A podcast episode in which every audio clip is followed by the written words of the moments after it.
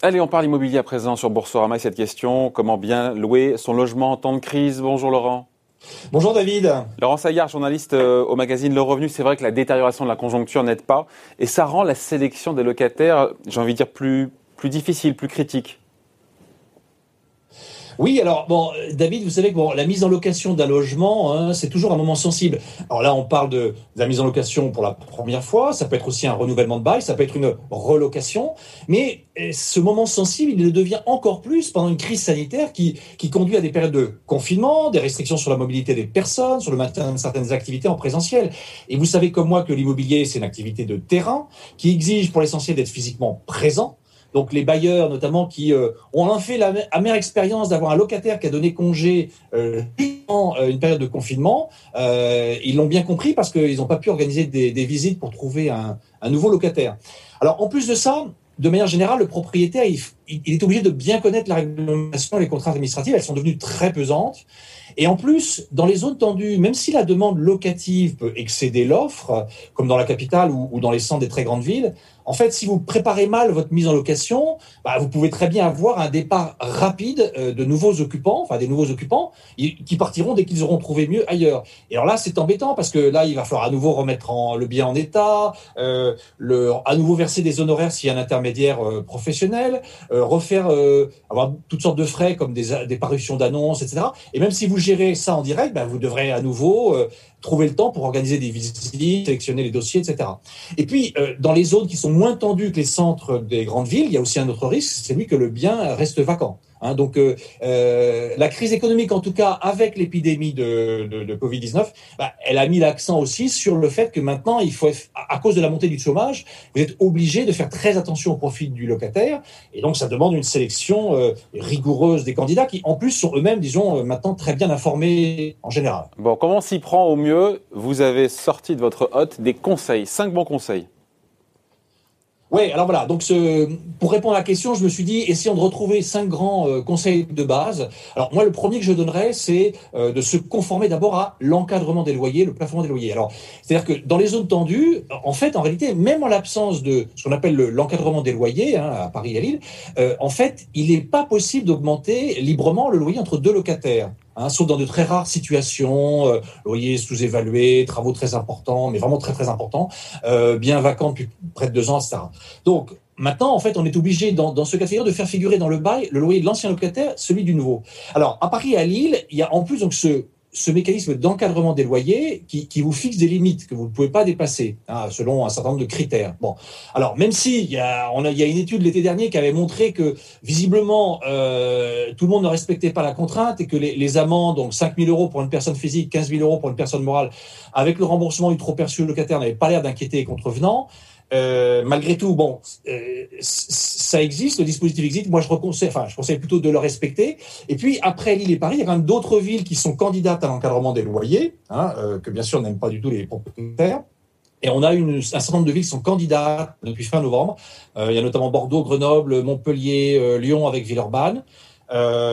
C'est une expérimentation, hein, mais en tout cas, par exemple, Marseille et Toulouse finalement n'ont pas présenté leur candidature à ce euh, dispositif. Enfin, moi, je recommanderais voilà, de, de respecter quand même ouais. l'encadrement des loyers, ne serait-ce que par respect euh, pour le locataire. Voilà, respecter ça et puis surtout essayer de finalement trouver le, le bon prix de location. Et oui, voilà, le, deuxième conseil de base, David, c'est de louer au bon prix. C'est-à-dire que, à l'exception de ces zones tendues et puis des dispositifs de défiscalisation, vous savez, les, les Pinel de Normandie, en fait, vous avez un, vous devez respecter un, un, un plafond.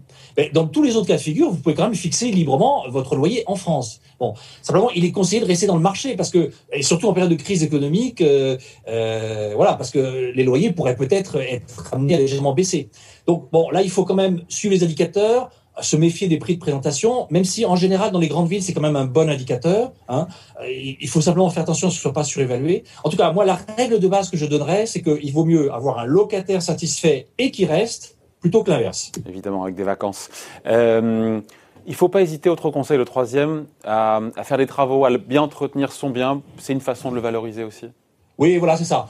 Valoriser son bien. Troisième conseil, c'est-à-dire que à chaque fois que vous avez un départ de locataire bah, c'est l'occasion de rafraîchir les lieux, d'améliorer tout ce qui peut être amélioré, la peinture, la plomberie, les équipements. Même si bien sûr l'entretien de bas normalement est du, ressort du locataire qui occupe, mais euh, voilà, c'est l'occasion et il vaut mieux le faire parce que euh, dès que l'opportunité se présente, parce qu'en fait les locataires sont de plus en plus exigeants, surtout avec l'essor du meublé. Hein, vous savez que depuis un décret d'août 2015, David, ben, en France les logements meublés doivent comporter un minimum d'équipements qui sont listés. Il y, a, il y, a, une liste très très précise dans ce dans ce décret sur la literie, les volets, les rideaux, etc. Donc il faut respecter tout ça. Donc c'est l'occasion, effectivement, à la fois, comme vous disiez, d'entretenir, mais aussi de valoriser son bien ben, pour le euh, candidat, pour le, locataire suivant. Autre conseil, euh, porter une attention particulière à, à, la rédaction de son annonce. C'est souvent, c'est pas le cas? Ouais, il faut s'appliquer, c'est ça. Quatrième conseil de c'est s'appliquer pour l'annonce parce que on voit trop souvent, vous, l'avez sans doute vu, David, comme comme tous tous tous nos, nos internautes l'ont vu aussi. Bon, euh, il y a beaucoup d'annonces qui sont quand même confuses, qui manquent de rigueur. on confond des notions. Euh, on ne sait pas si on parle de surface habitable, de surface au sol, etc. Et puis alors par exemple, il y a un critère qu'il faut pas du tout négliger parce qu'il est vraiment très important, c'est le diagnostic de performance énergétique, le fameux DPE. Vous savez, avec les étiquettes et les avec des chiffres, euh, bah, avec des lettres, pardon, de, de A jusqu'à F ou G. là, ça va devenir de plus en plus important avec la lutte contre le dérèglement climatique et la transition énergétique. Et, c'est euh, effectivement de plus en plus important pour tout le monde. Dernier conseil, s'inscrire dans la durée dans, dans la relation propriétaire-locataire Ouais, le cinquième, disons, le cinquième conseil que je donnerais, c'est de dire, bon, voilà, la, bonne relation entre le propriétaire et locataire, en fait, c'est ça qui est important. Donc, euh, il faut effectivement viser dans la durée. Alors, il y a deux cas de figure. Hein. Soit vous voulez pas du tout vous, euh, vous occuper de la gestion locative, donc vous choisissez un bon professionnel qui va s'occuper de tout. Comme ça, vous ne serez pas impliqué au quotidien. Vous lui déléguerez tout le suivi.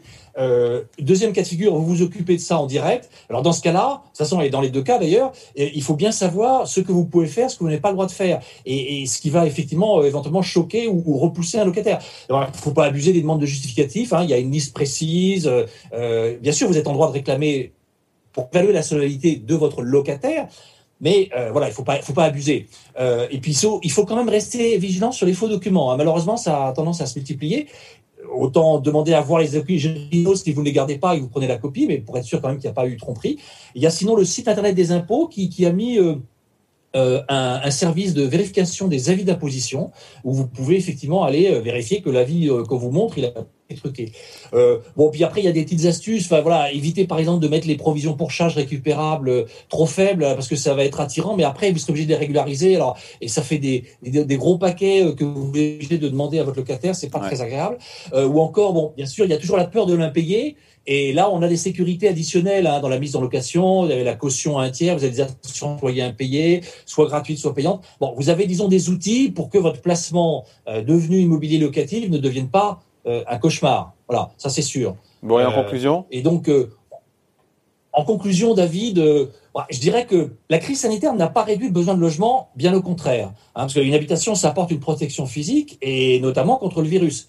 Mais la crise économique et l'encadrement dans les grandes villes devraient, je pense, plutôt stabiliser les loyers, qui sont quand même à des niveaux élevés hein, euh, historiquement, euh, voire plutôt les tirer légèrement à la baisse quand même. Hein. C'est un petit peu la, la prévision que euh, certains professionnels font.